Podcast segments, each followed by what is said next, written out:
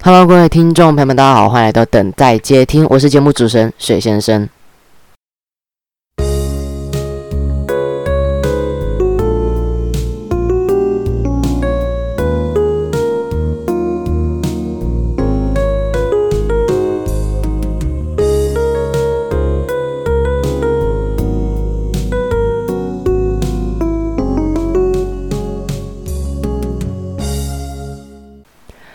我是节目主持人水先生，欢迎来到今天的等待接听第一集。我们今天呢邀请到一个特别来宾，叫做阿全，欢迎阿全。嗨，我是阿全。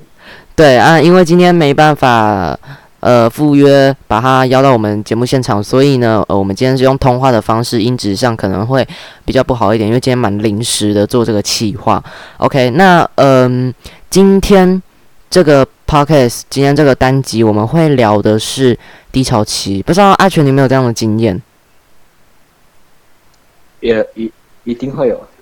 对，那今天呢，我们要聊的是我自己的经验。OK，嗯，我记得当年暑假，就是去年呐，去年二零一九年的暑假，因为那个时候我国小刚毕业，呃，然后因为国小毕业比较早嘛，因为就比那些呃呃学弟妹他们放暑假的期间还要。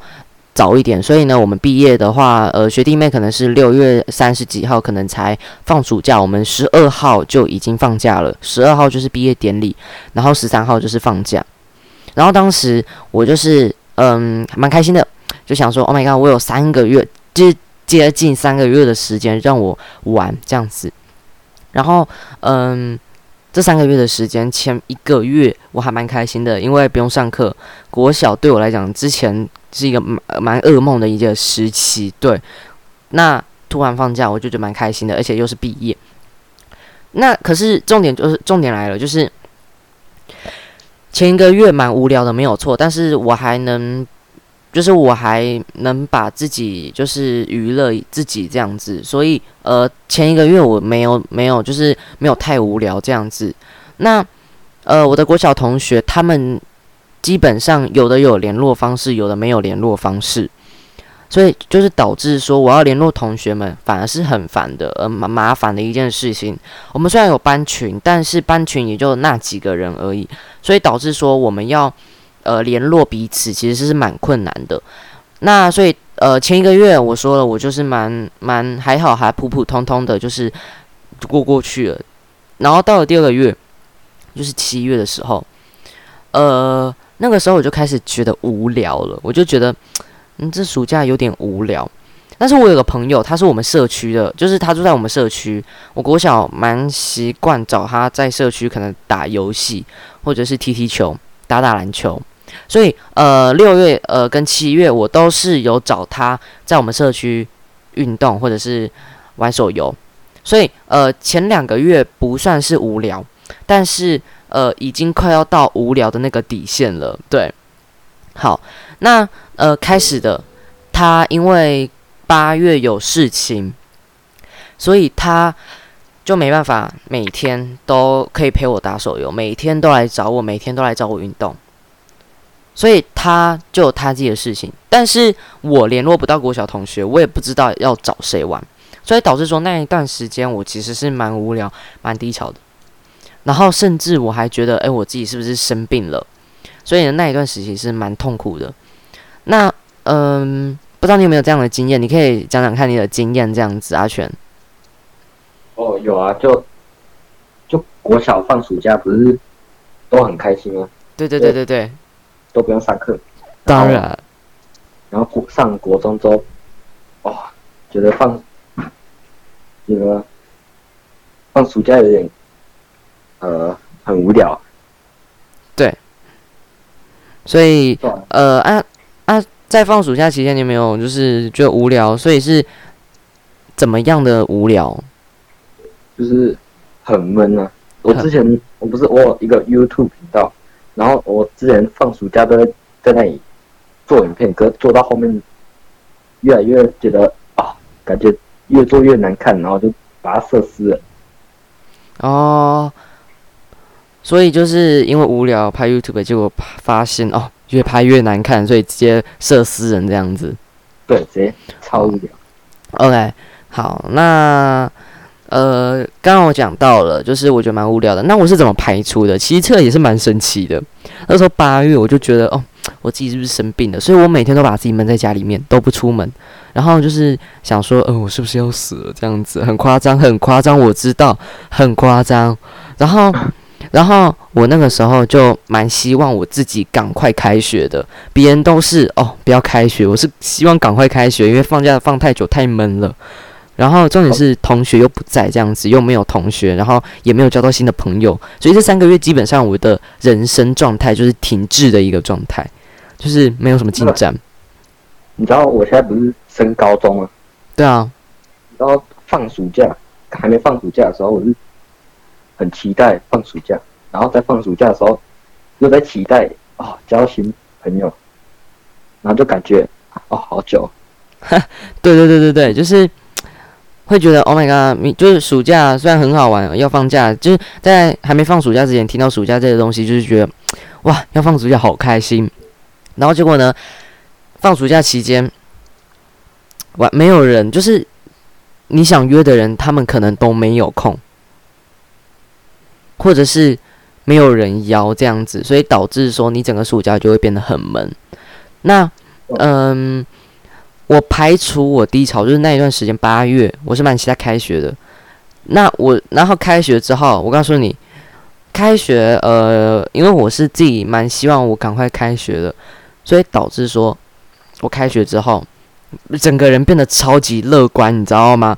整个人就是感觉好像回到了天堂，还进到了天堂一样，感觉神或者是呃救了我这样子，然后我就整个感觉被救赎了一样，然后。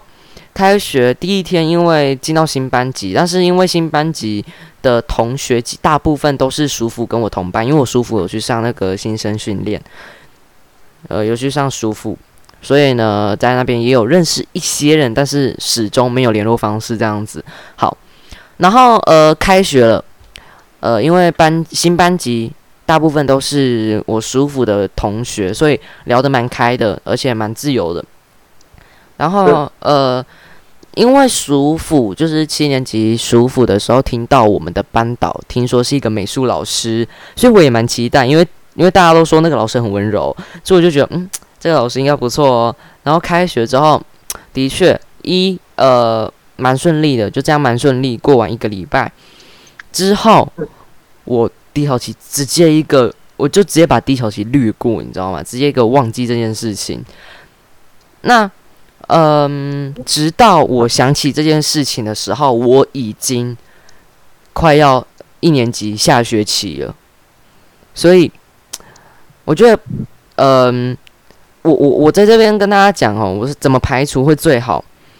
呃，去找一个真的你喜欢做的，不要整天闷在家里面。比如说，你今天是低潮期，人低潮期什么都不想做，或者是说，呃，觉得人生没意义，那这个时候最好你就可以直接。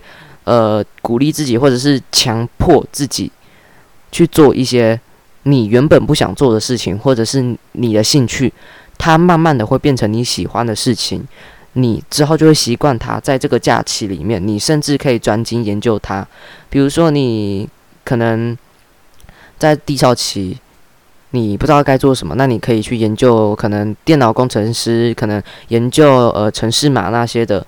之后你就可以整天研究那些，反而它会慢慢变成你的嗯兴趣，甚至变成你专精的一个项目。那嗯，不知道听到这边大家有什么感觉？因为我相信低潮期这个东西，可能有些人很早就有可能，有些人到现在都还没有。但是，嘿，有没有有没有尝试过做这些？呃，当时我完全没有想到要做什么。那个时候低潮期，我好像有一次低潮期出去，就是想说让自己出去走一走，但是我那个时候太悲观了，我就想说，哎，出去走好像也没什么意义，所以我走到一半，我就直接原路折返回家。回家之后，回家之后，因为呃我的家人他是五点半下班，然后那个时候好像是三点多，我在家我也不知道干什么，所以我就在网络上搜寻了那个叫什么。呃，心灵辅导吗？还是心灵测验？它有一百五十题，一百五十题的心灵测验，就是测测验你的心心心灵心灵年呃新的年龄还是什么智商的，我不知道，反正就是一百五十题。然后我花了好像二十几分钟把那一百五十题都填完了。然后填完之后，我就把那个呃调查表还是说呃测验卷交出去，就网络传出去。好笑的来了，过了好像。二十几分钟，我就接到一通电话哈，因为我是填我们家里的电话，就接到一通电话。呃，你好，我们这边是呃哪？好像我记得是什么台湾大学哦。呃，你好，我们这边是台湾大学研究所啊，就是呃你你呃你是呃你是谁谁谁先生吗？呃，对你刚刚有填问卷，我们现在来做一个调查喽。那因为这个调查其实是要十五岁以上的人才可以做，我那个时候才十二岁嘛，我就跟他讲，呃，我是我呃，他就问我年龄，我就说十二岁，他就说哦不好意思，我们这个调查只限十五岁以上。哦，所以他就挂掉电话。然后重点是他的背景音，他的背景音是一堆人在那边笑，我真的是很傻眼，尴尬。不过不过因为那件事情，所以那一天我就是觉得哦有做到事情。然后做完这件事情之后，我就不知道干嘛，所以我好像是睡觉还是怎样，反正就是在这这整个暑假我也不知道要做什么。那排除。低潮的方法其实很多，像我之前也有尝试过打扫，就整整个家里打扫一次。然后，呃，因为我们家属于西晒，然后，呃，夏天会很热，所以那个时候低潮期的时候，我有尝试过，诶，我是不是要帮助家里降个温呢，还是怎样的？但是，但是这件事情这些东西看起来明显就是不足够啊，不足够我排除这些东西。在我那一段，我那一段期间有拍 YouTube，但是。拍 YouTube，呃，不足够弥补我这段期期间的空虚，没办法弥补我，所以那个时候我好像在数，呃，低潮期才拍了三部影片，整整三个月才拍三部影片。那，呃，当然在这期间我还是有跟别人做交流，还是有跟朋友在聊天，但是就没有办法像之前那么的习惯去开玩笑，或者是习惯去聊天这样子。嘿，哦，呃，这就是一个人在家里，然后旁边都连家人都没有，就会觉得啊，对，因为那段时间家人都去工作嘛，所以呢，家里就是一个陷入无人的状态。那个时候，其实我就因为八月左右我就怀疑自己生病，所以我就一直看 YouTube 看线上的影音，然后消遣。但是老实讲，我这样看，其实慢慢会慢慢会觉得 好像没什么意义，变得无聊这样子。所以那个时候其实看久了，我就觉得不要看。开始我就会去想人生的大道理，你懂吗？就是没有没有人陪，然后大家都在忙的时候，我就会开始一个人在家里面思想全所谓的人生大道理这样子。那我我之前就是跟你一样。孤单到不知道在干嘛，然后我我就一直想，哦，我附近的人都觉得我长得很矮，然后就应该出去运动，然后结果又懒得出门。就是在这段期间，你觉得出门是没有用的这样子？对。哦，好，在这边加码一下啦，因为毕竟我们这个节目叫等待接听嘛，今天这个节目毕竟也是第一次录，所以可能节目有些呃。呃，品质的问题，对，有点小紧张，有点 NG。我刚刚已经 NG 好几次了。那可能讲话速度过快那些的，那呃，Spotify 啊，还有其他呃播客平台，呃，那个 Podcast 平台都有一个留言的地方。那还有星星，你们可以帮我打分数，然后也可以在下面留言需要改进的地方，都是我们参考的一个动力。好，那今天是第一集，那想说第一集我们就在加码一些东西，因为现在才目前才录到十四。分钟左右，所以我想说，我们可以再加码，另外讲个东西，因为毕竟这个 podcast 之前叫做学生日常，是讲学生的日常嘛，但呃很多都是听到学生日常加进来的，但是没有想到改成等待接听。那其实这个节目蛮广的啦，等待接听我是什么东西都聊，对，但是是一个国中生在主持这样子。那当然每一集都每一集不同的来宾，或者是有可能是我自己在主持这样子。好，那没有关系，那嗯。今天我们就来加码一个主题好了，呃，因为现在阿全他已经是国中毕业了，准备考高中。那嗯，不知道大家知不知道，国中要上高中有一个叫做国中教育会考。那国中教育会考呃是怎么运作的？那呃，国中三年级大概都在做什么？我相信其实可能国一、国二的小朋友可能都想知道，甚至国小的人就有人在好奇。那其实这个东西，呃，可能国小导师就会先跟你介绍一下国中的大概流程。像呃，我们国小国小呃毕业考考完，那还有一段空闲时间，老师除了可能可能同乐会那些的之外啊，还会跟我们介绍一些呃，比如说国中的一些呃。东西这样子，那可能老师没有在呃国中教育会考这段期间把呃这个东西把它介绍完。那呃，因为其实我打算 podcast 不要那录那么短，因为毕竟可能听 podcast 的人大家都是在煮饭、通勤或者是无聊的时候听的，那可能总不可能我才录个两分钟就把它上传上去，就没有意义。好，那嗯，待会除了我们聊国中教育会考，或者是。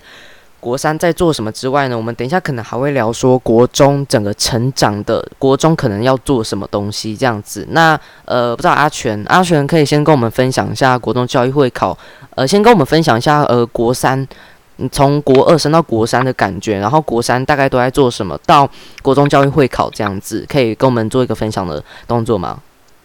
有，就是如果你是国一进去，通常一般正常的老师都会跟你说。这三年很快，很快就会会考，然后他们都一定会跟你讲一句话：考到 C 很难。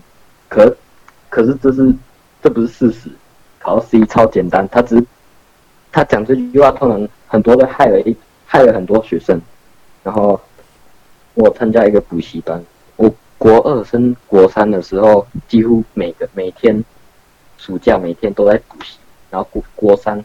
每一天都没有在休息，一到日完全无休息，就就这样升到国三，就是升到高中，这么快的吗？啊，我我不知道讲什么。你可以想想看啊，比如说国三通常都在做什么？国三就是每一就是国三不是说是有什么模拟考吗？那它是怎么考啊？怎样怎样的？你可以就是把国三整个路程历程啊历程讲一次这样子。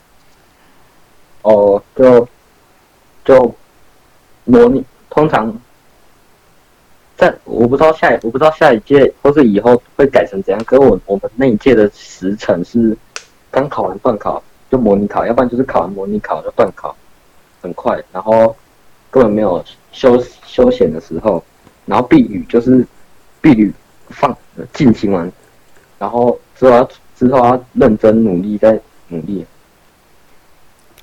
因为因为现在我才呃国一升国二，所以体验的东西当然没有你们多。但是要迈入国二的我，其实心里面也是有点忐忑紧张，你知道吗？他说以后课要变重，因为我我我有上那个我我现在升国二，有上的暑期辅导课业，呃，的确有变难，但是我是觉得 maybe 可能。学习，you know，OK，好，嗯，国一的话，我的经历其实国一真的过得蛮快的，因为国一其实课业算是最轻松的。那我觉得国国中国一的课程，其实老实讲，学起来我觉得比国小的课程学的还要简单，这是我自己的感觉啊，不知道你们有什么感觉？但是我觉得国一的课程比小学六年级、五年级还要简单，所以。嗯，因为我个人数学跟英文这个科目本来就是已经不行了，所以我其他科目其实都还不错。但是到呃呃一年七年级下学期的第三次段考，因为那时候自然就在考生物，蛮难的。那那个时候自然就滑下去这样子。嗯，国一其实真的过得蛮快的。呃，从去年到现在，其实老实讲，这在这。一年发生很多事情，多到数不完这样子，但是过得真的蛮快的，有好的有好有好的有坏的。那在这期间，呃，我我可以感觉到我自己有成长了，因为呃六升七这段期间，还有七升八这段时间，其实是最容易成长的阶段。嗯，我我觉得在这段期间，我学到的东西叫做要耐心，懂吗？为什么会讲这句话？是因为嗯。我觉得在国中这个阶段，你要有耐心，要有能耐去把老师或者是干部或者是学校指派的东西做好。甚至因为国中的平时分数其实是占六十 percent，你会考的分数其实是占四十 percent。那所以也就是说，国在国中这个阶段，你是必须要讨好老师的。那所以在这段期间，我们必须去符合老师的，我们要去迎合老师。所以在这段期间，我们要有能耐，要有耐心去做，去走完七年级，要八年级甚至九年级。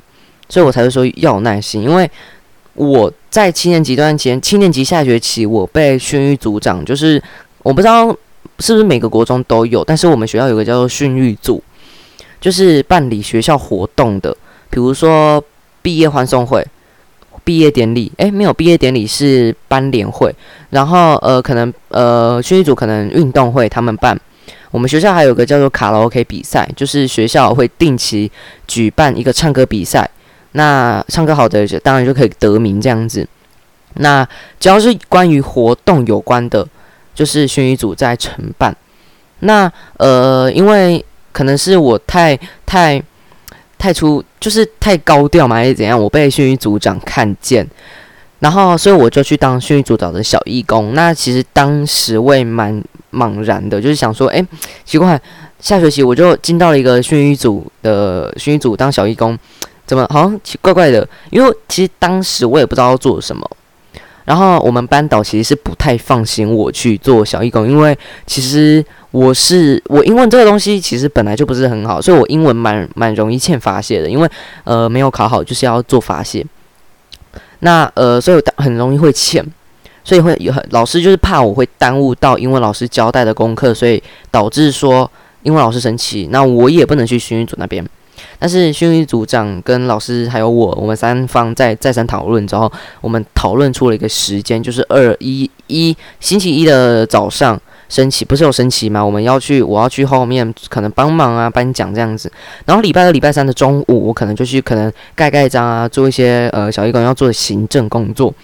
然后慢慢的，我就已经融入那里面了。那因为训育组长。当时跟我们班导讲说，他把我拉进训育组，希希望我可以做一些，比如说，呃，可能有活动我可以当司仪、主持人或者是表演人这样子。所以其实训育组长提拔我蛮多的。第一个，我当时卡拉 OK 比赛我有去参加，但是好像是第六、第七名这样子，就是因为学姐他们都唱的太棒，学长姐他们唱的太棒了。OK，然后再来的话呢，是我想一下，问许先生，嘿，就是。很多人，他们都就是该怎么讲？在你这个年纪，他们通常在拍 YouTube 或是上台卡拉 OK，都会非常紧张、害羞。请问你是怎么那么啊完全不怎么紧张？哎呦，其实，呃，我在我私人的 Facebook，就是水先生 R Y 那个 Facebook。我有放上我自己的那个在卡拉呃在毕业欢送会的表演，我那个时候表演是风筝。那因为其实九年级认识我的人蛮多的，我不知道为什么就有个学长帮我推广，在那个跟那个学长说声谢谢哦，谢谢。好，那嗯，他就帮我推广我的频道。那大他有一个频道叫夜神，好，如果大家听到的话，可以去 YouTube 查一下，他是拍极速领域的。OK，那感谢那个学学长哦，就是蛮支持我的。好然后，嗯，他因为帮我推广，所以很多学长都认识我。渐渐的，嗯，我就会融入那个环境里面。那毕业欢送会那一天，呃，我不知道，诶，阿全，你有看我毕业欢送会吗？哦，对你，你就你就是毕业生，嗯，我不知道你有没有感觉到，我上台其实很紧张，紧张。如果十分十分，我紧张程程度可能比十分还要高，真的。我那个时候快要上台的时候，我整个脚在抖，肚子超级痛。那，嗯，有一个学长，呃，有一个学姐激励了我，她说上台的话你会很爽，上台的话你会很爽，因为，呃，大家都看你，大家都在看你，对，呃，所以的话，其实老实讲，上台要怎么不紧张？我觉得就是表现你自己就好，你不要刻意去。想其他东西，就沉浸在自己的世界。我觉得应该就是克服紧张的一个方法。因为毕业欢送会当天，呃，很多学长都说，哎，你怎么在台上可以表现的那么自然，那么的开放，那么的自由，然后又那么的开心 happy 这样子？其实，呃，不知道你们在看我表演的时候，就是因为我的手会一直抖，我的手会一直晃，就是摇那张纸，我不知道你们有没有看到？阿全，你有看到吗？有啊，你你你你超晃，就一直动来动去。其实。要怎么讲？我那个时候因为紧张，所以其实我身体会一直无止境的晃啊晃啊晃。那中间有一段时间，我突然没有晃了，为什么？因为我好像我我自己在想，我是不是唱错歌词？当然，但是没有啦。但是我自己想说，诶，我是不是唱错歌词？但是所以我觉得好尴尬，所以呢，我就镇定了下来。但是发现我没有唱错歌词，唱的蛮顺的时候，我就继续晃下去，因为因为很紧张这样子。那，嗯。我们刚刚讲到哪？哦，对，好，我们刚刚讲到那个训育组的部分，所以，嗯，因为，呃，因为其实我有卡拉 OK 比赛嘛，那参加完之后，训育组长觉得 我的表现不错，就是我感觉我好像蛮适合做司仪、主持人这些东西的，所以他就把我邀进训育组的小义工里面。那开始的我就去，呃，我记得当初像离我们最近的新生训练，新生训练是我们。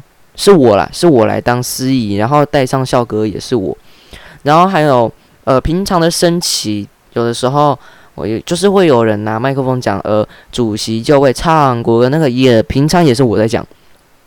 对，就是其实整个国中，我觉得我在这一年变化超级大，就是直接一个就是那个曲线图有没有平平的，突然上变成一个金字塔这样子，突然变成一个三角形往上冲这样子，就。蛮蛮神奇，蛮就是蛮出乎意料的。没有想到，原来在这一年当中，我可以被那么多人发掘，我可以呃做那么多事情，然后我可以做平一般同学做不到的事情。那通常，嘿，你讲，都就通常国中都是都是一些小孩啊。变化最大的一个阶段，对，因为，嗯，怎么讲？呃，国中，呃，我我们我们这一所我我读的国中啦，呃，阿全跟我是同个国中的，我们这个国中其实老实讲，他没有把课业放到最重。其实我们我们国中的任课老师好像都没有把课业放得太重的意思，他没有。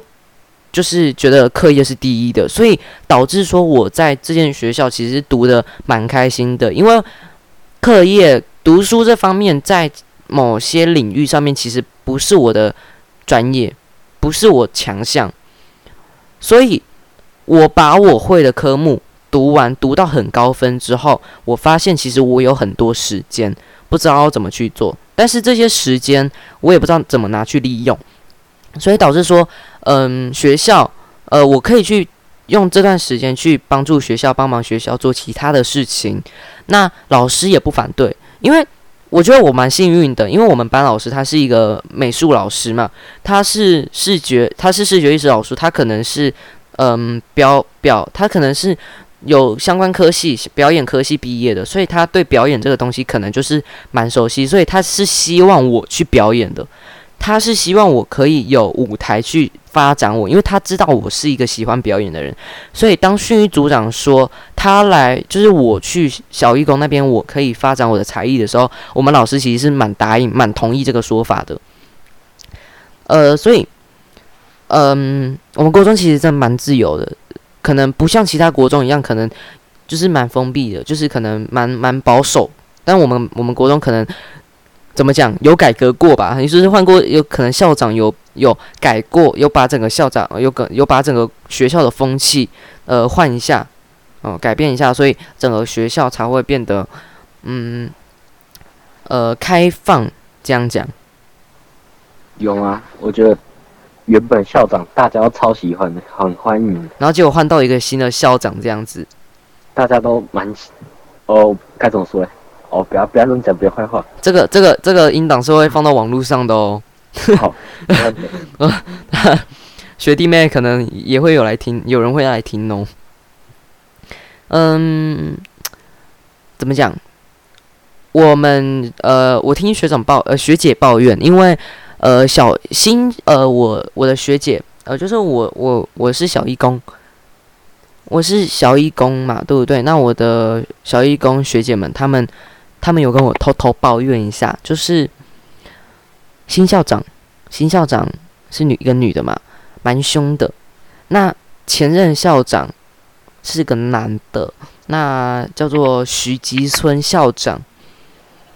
他呃，学姐跟我抱怨讲说，之前运动会他们在当司仪的时候，嗯，徐徐吉村校长，呃，如果比如说司仪讲错话，呃，校长前任校长会呃很有耐心的，或者是会觉得没有关系，那你因为毕竟都是学生，可以慢慢来，表犯错没关系，这样子他会去鼓励呃当司仪的同学。但是现在的新校长不一样，可能他就是放在那边不管你这样子。呃，我自己有感觉到，因为我有一次在颁奖的时候，呃，因为颁我们学校就是希望说拉链可以拉上，不然的话，其实这样的话会感觉太太太自在。因为毕竟学校还是一个教育的地方。那因为我颁奖给别人的时候，我忘记拉拉链，校长就直接很大力的拍了我的呃手臂，拉链拉上啦。就是直接个被吓到，你知道吗？就是哦，好丢脸这样子。对，然后你就从此之后就再也不喜欢他。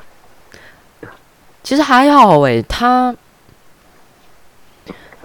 他在我们要做事情的时候，他是会鼓励我们，但是他不是像徐吉村徐吉村校长这样会会带我们，会帮我们。他是直接放我们不管，但是他会鼓励我们这样子。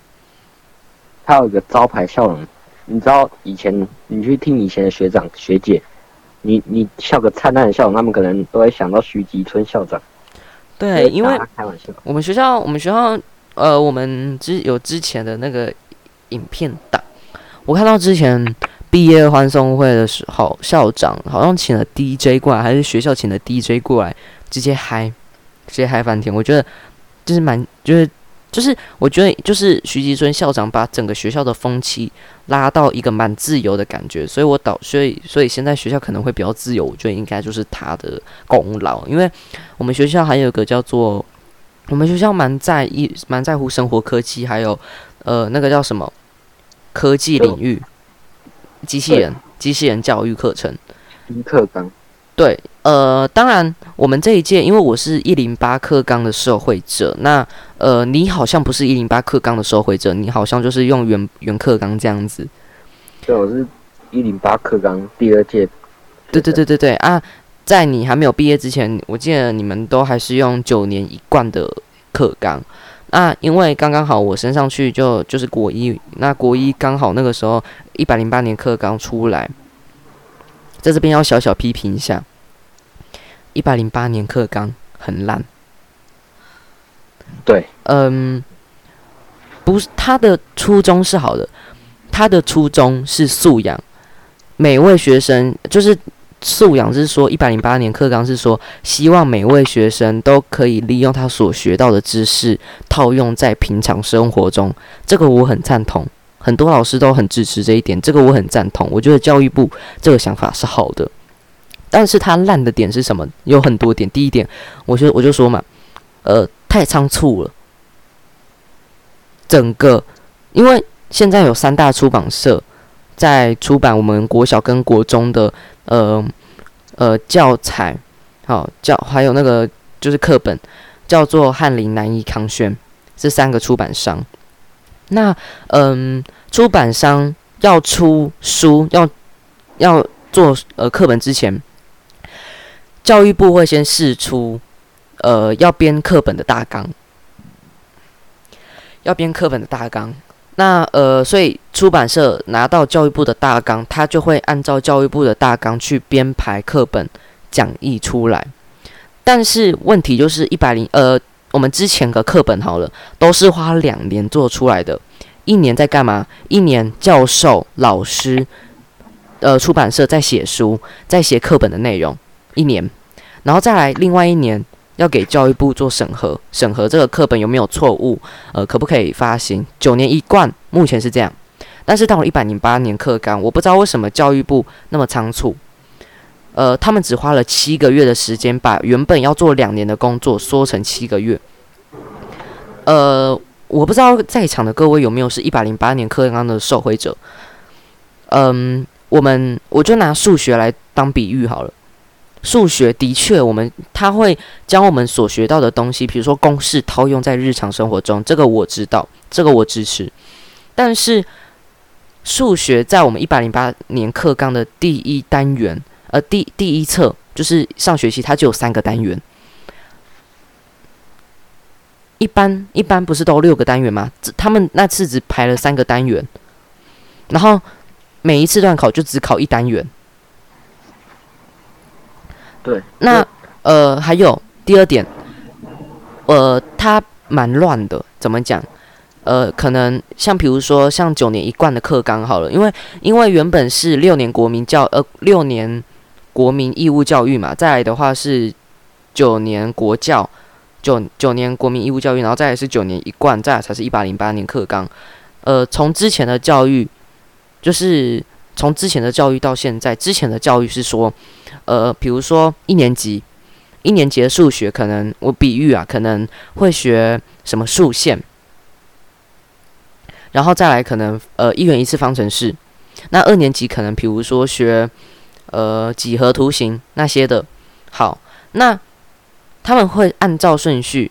那我拿呃公民来讲好了，可能一年级会先教法律，呃会先教呃政治，然后可能二年级才会教法律那些的，然后三年级再教经济学。公民公民原本的课纲是这样，但是一百零八年课纲它是直接一个乱掉。怎么讲？一年级原本是要教政治的，诶，法律和政呃诶。好，先讲一百呃，可能一年级是先教政治，但是我们这一届的课纲，因为它是同整素养，就是要就是每个关就是可能我们这个 A 可能要连到 B，那所以他会做一个同整，所以可能在我们一年级，我们原本只能只学政治、经济、法律、政治，全部都在一年级可能都有教到，都有提到，二年级也可能全部都有提到，三年级可能也全部都有提到。历史也一样，历史一年级教台湾史嘛，二年级教中国史，三年级教世界史。但是可能在一年级的时候，他可能就会先略略提到可能什么，嗯，外国史。当然我知道历史这个东西可能就是连贯的，但是他会他提到的蛮多，就是整个课纲是乱掉的，尤其是数学最严重。嗯，该怎么说？课纲第一个太仓促，只花七个月的时间，然后第二个就是。哦，还有还有一个蛮大的重点，没有培育师资。我不知道这个阿全有没有感觉到？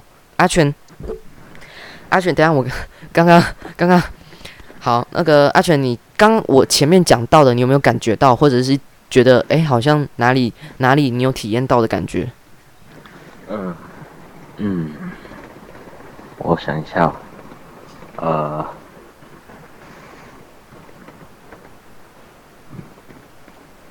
好，没关系。好像没有。对，好像没，好像没有嘛。好，没关系。呃，我现在来讲一个最直接的，可能各位同学可能会有感受到。嗯，一百零八年课纲最主要的目的是素养，套用学到的知识。但是最主要的有一个点是师资培育不良，教育部没有培育出师资，然后。让不懂一百零八年课纲主要方向的老师来教一百零八年课纲的内容，就是说，老师他们是用他们之前课纲的方式来看待一百零八年课纲。原本一百零八年课纲这个东西，可能是要先放在实验实验学校，先去。实验学校放个一到两年，然后让实验学校的学生家长来来评比，来说明有哪些需要改进的地方，教育部再去做一个改变改改。但是这次没有直接放在嗯实验学校，呃，其实最大的因素就是政治因素啦，因为毕竟教育部是希望他们有做事，对。然后政治因素还有包含，因为这是我们现在是呃绿执政嘛，对不对？那九年一贯是呃国民党时期建立出来的一个课纲，所以嗯，这次的执政党是希望说我们把以前的课纲换掉，因为可能以前的课纲有包含党国思想，对，所以就是怎么讲，一百零八课纲整个的方向、整个思想是对的，但是教育部没有做出应应的措施，所以导致说，可能第一个老师不懂要怎么教，所以他就干脆不教，他就直接带以前的课纲出来，所以导致说这次的课纲他们没有用到。让我想到，嘿，国小有一个自然老师，然后他就是该怎么说呢？他完全不会教学，就是放你的投影布幕，然后每个教科书里面不是都有个地方可以进到重点啊？对对对，每次都要都进到重点，然后重点都是长篇，都长篇的文章，然后他又每次都要我们抄下来。然后抄完几乎都都要下课，然后就下课。他几乎都每天上课，都叫我们抄一堆文章，完全是照着他自己的方向走。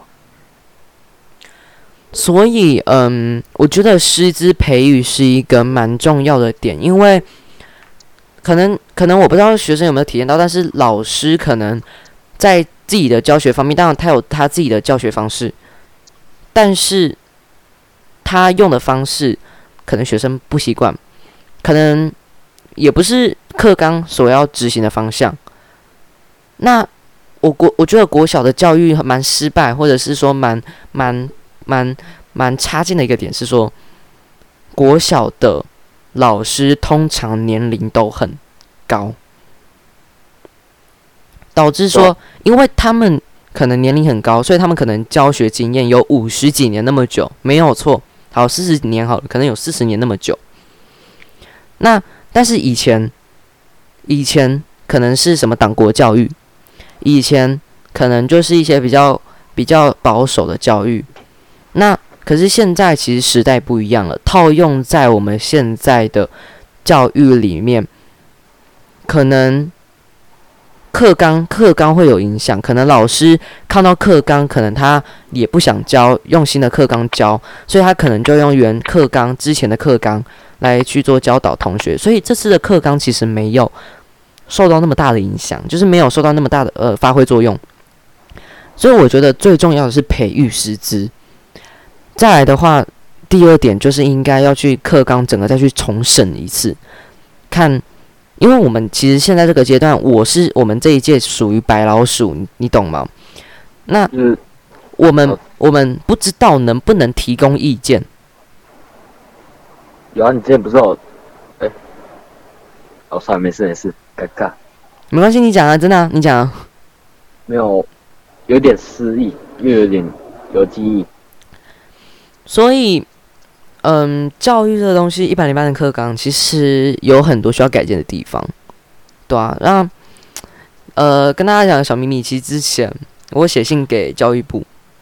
哦，对，这就是我要说的。我刚才就要说这个，我以为是寄到哪里，忘记了。我就知道你要讲这个。之前我写信给教育部，你知道是写什么吗？就是之前因为暑期辅导这个东西，老师在课堂上的讲法是蛮强硬的，就是逼迫我们要上的意思。那我就觉得很奇怪，因为因为学校都发了一张单子回去给家长签名，然后上面有。上面有同意跟不同意，内容是说，哎，我这边有张纸，我找一下。好，内容在这边，他就是说，呃，暑假学艺活动调查表，然后，嗯，活活动项目的话，就是一台中市立国民中学寒暑假学艺活动及课后辅导实施要点办理。对，那我们老师他其实。蛮强硬的说法，就是说一定要参加。刚开始的说法，对，都很强硬。对，因为老师他们都当然他们都有自己的故呃呃原因，就是希望我们不要落后其他班级。那我们，但是我我们，嘿，你你讲，我们该怎么说呢？就是我们这一届每几乎每一班老师都会强迫强迫每个班级的每个学生都要参加，然后不知道为什么你们那一届，就我有个认识的朋友，他们老师竟然说可以不用参加。嗯，我跟大家讲一个极端的案例。我先讲完我们我们班的。那因为我觉得强迫强强迫这个东西其实蛮蛮蛮夸张的，我就觉得蛮疑问的。因为之前我去上的一个补习班，他有一个老师，他平常会跟我谈法律，所以我就觉得这个东西不符合现法律的精神，你懂吗？所以我就写信给教育部说，嗯，内容大致我简化一点，就是说，呃，学校可以要求我们要上，呃，学校一可以要要求我们一定要上暑期辅导吗？教育部的回答说，那是根据学生的自由意志，在配合家长的的呃签名。观点这样子，那在这期间，我还呃，我昨天因为要讲这些东西，我昨天还要去查资料。我去台中市教育局的那个暑期辅导及呃呃暑期辅导及那个课后辅导的大要呃纲要，我去查了一下，发现台中市教育局的纲要里面写的蛮清楚的，就是依照学生的自由意志，加上家长的呃那个叫什么同意吗？我不知道，就是。要家长签名啊，这样子。那所以学校其实是不能逼迫我们，但是当老师当老师第二次讲的时候，他就没有那么强硬了。就是就是我觉得蛮奇怪的一点，就是那我跟大家讲一个比较极端的案例好了。呃，我是十五班，嗯，我们这一栋有一个班级叫十一班，十一班老师。呃，他们学他们班上有学生不想上暑期辅导，他妈妈也同意，所以诶，他家人也同意，所以就是说，他把单子上缴回去给导师的时候，导师看到他竟然不上舒服，导师竟然把自己擅自篡改文件，当然我不知道这是真的还是假的，但是我是听学生这样讲的，他们就篡改文件，然后老师就把不同意改成同意。是假的，对，这么这么坏心的，这是一个伪造文书，你懂吗？当然我不知道这个真假，大家就听听就好，当做一个故事。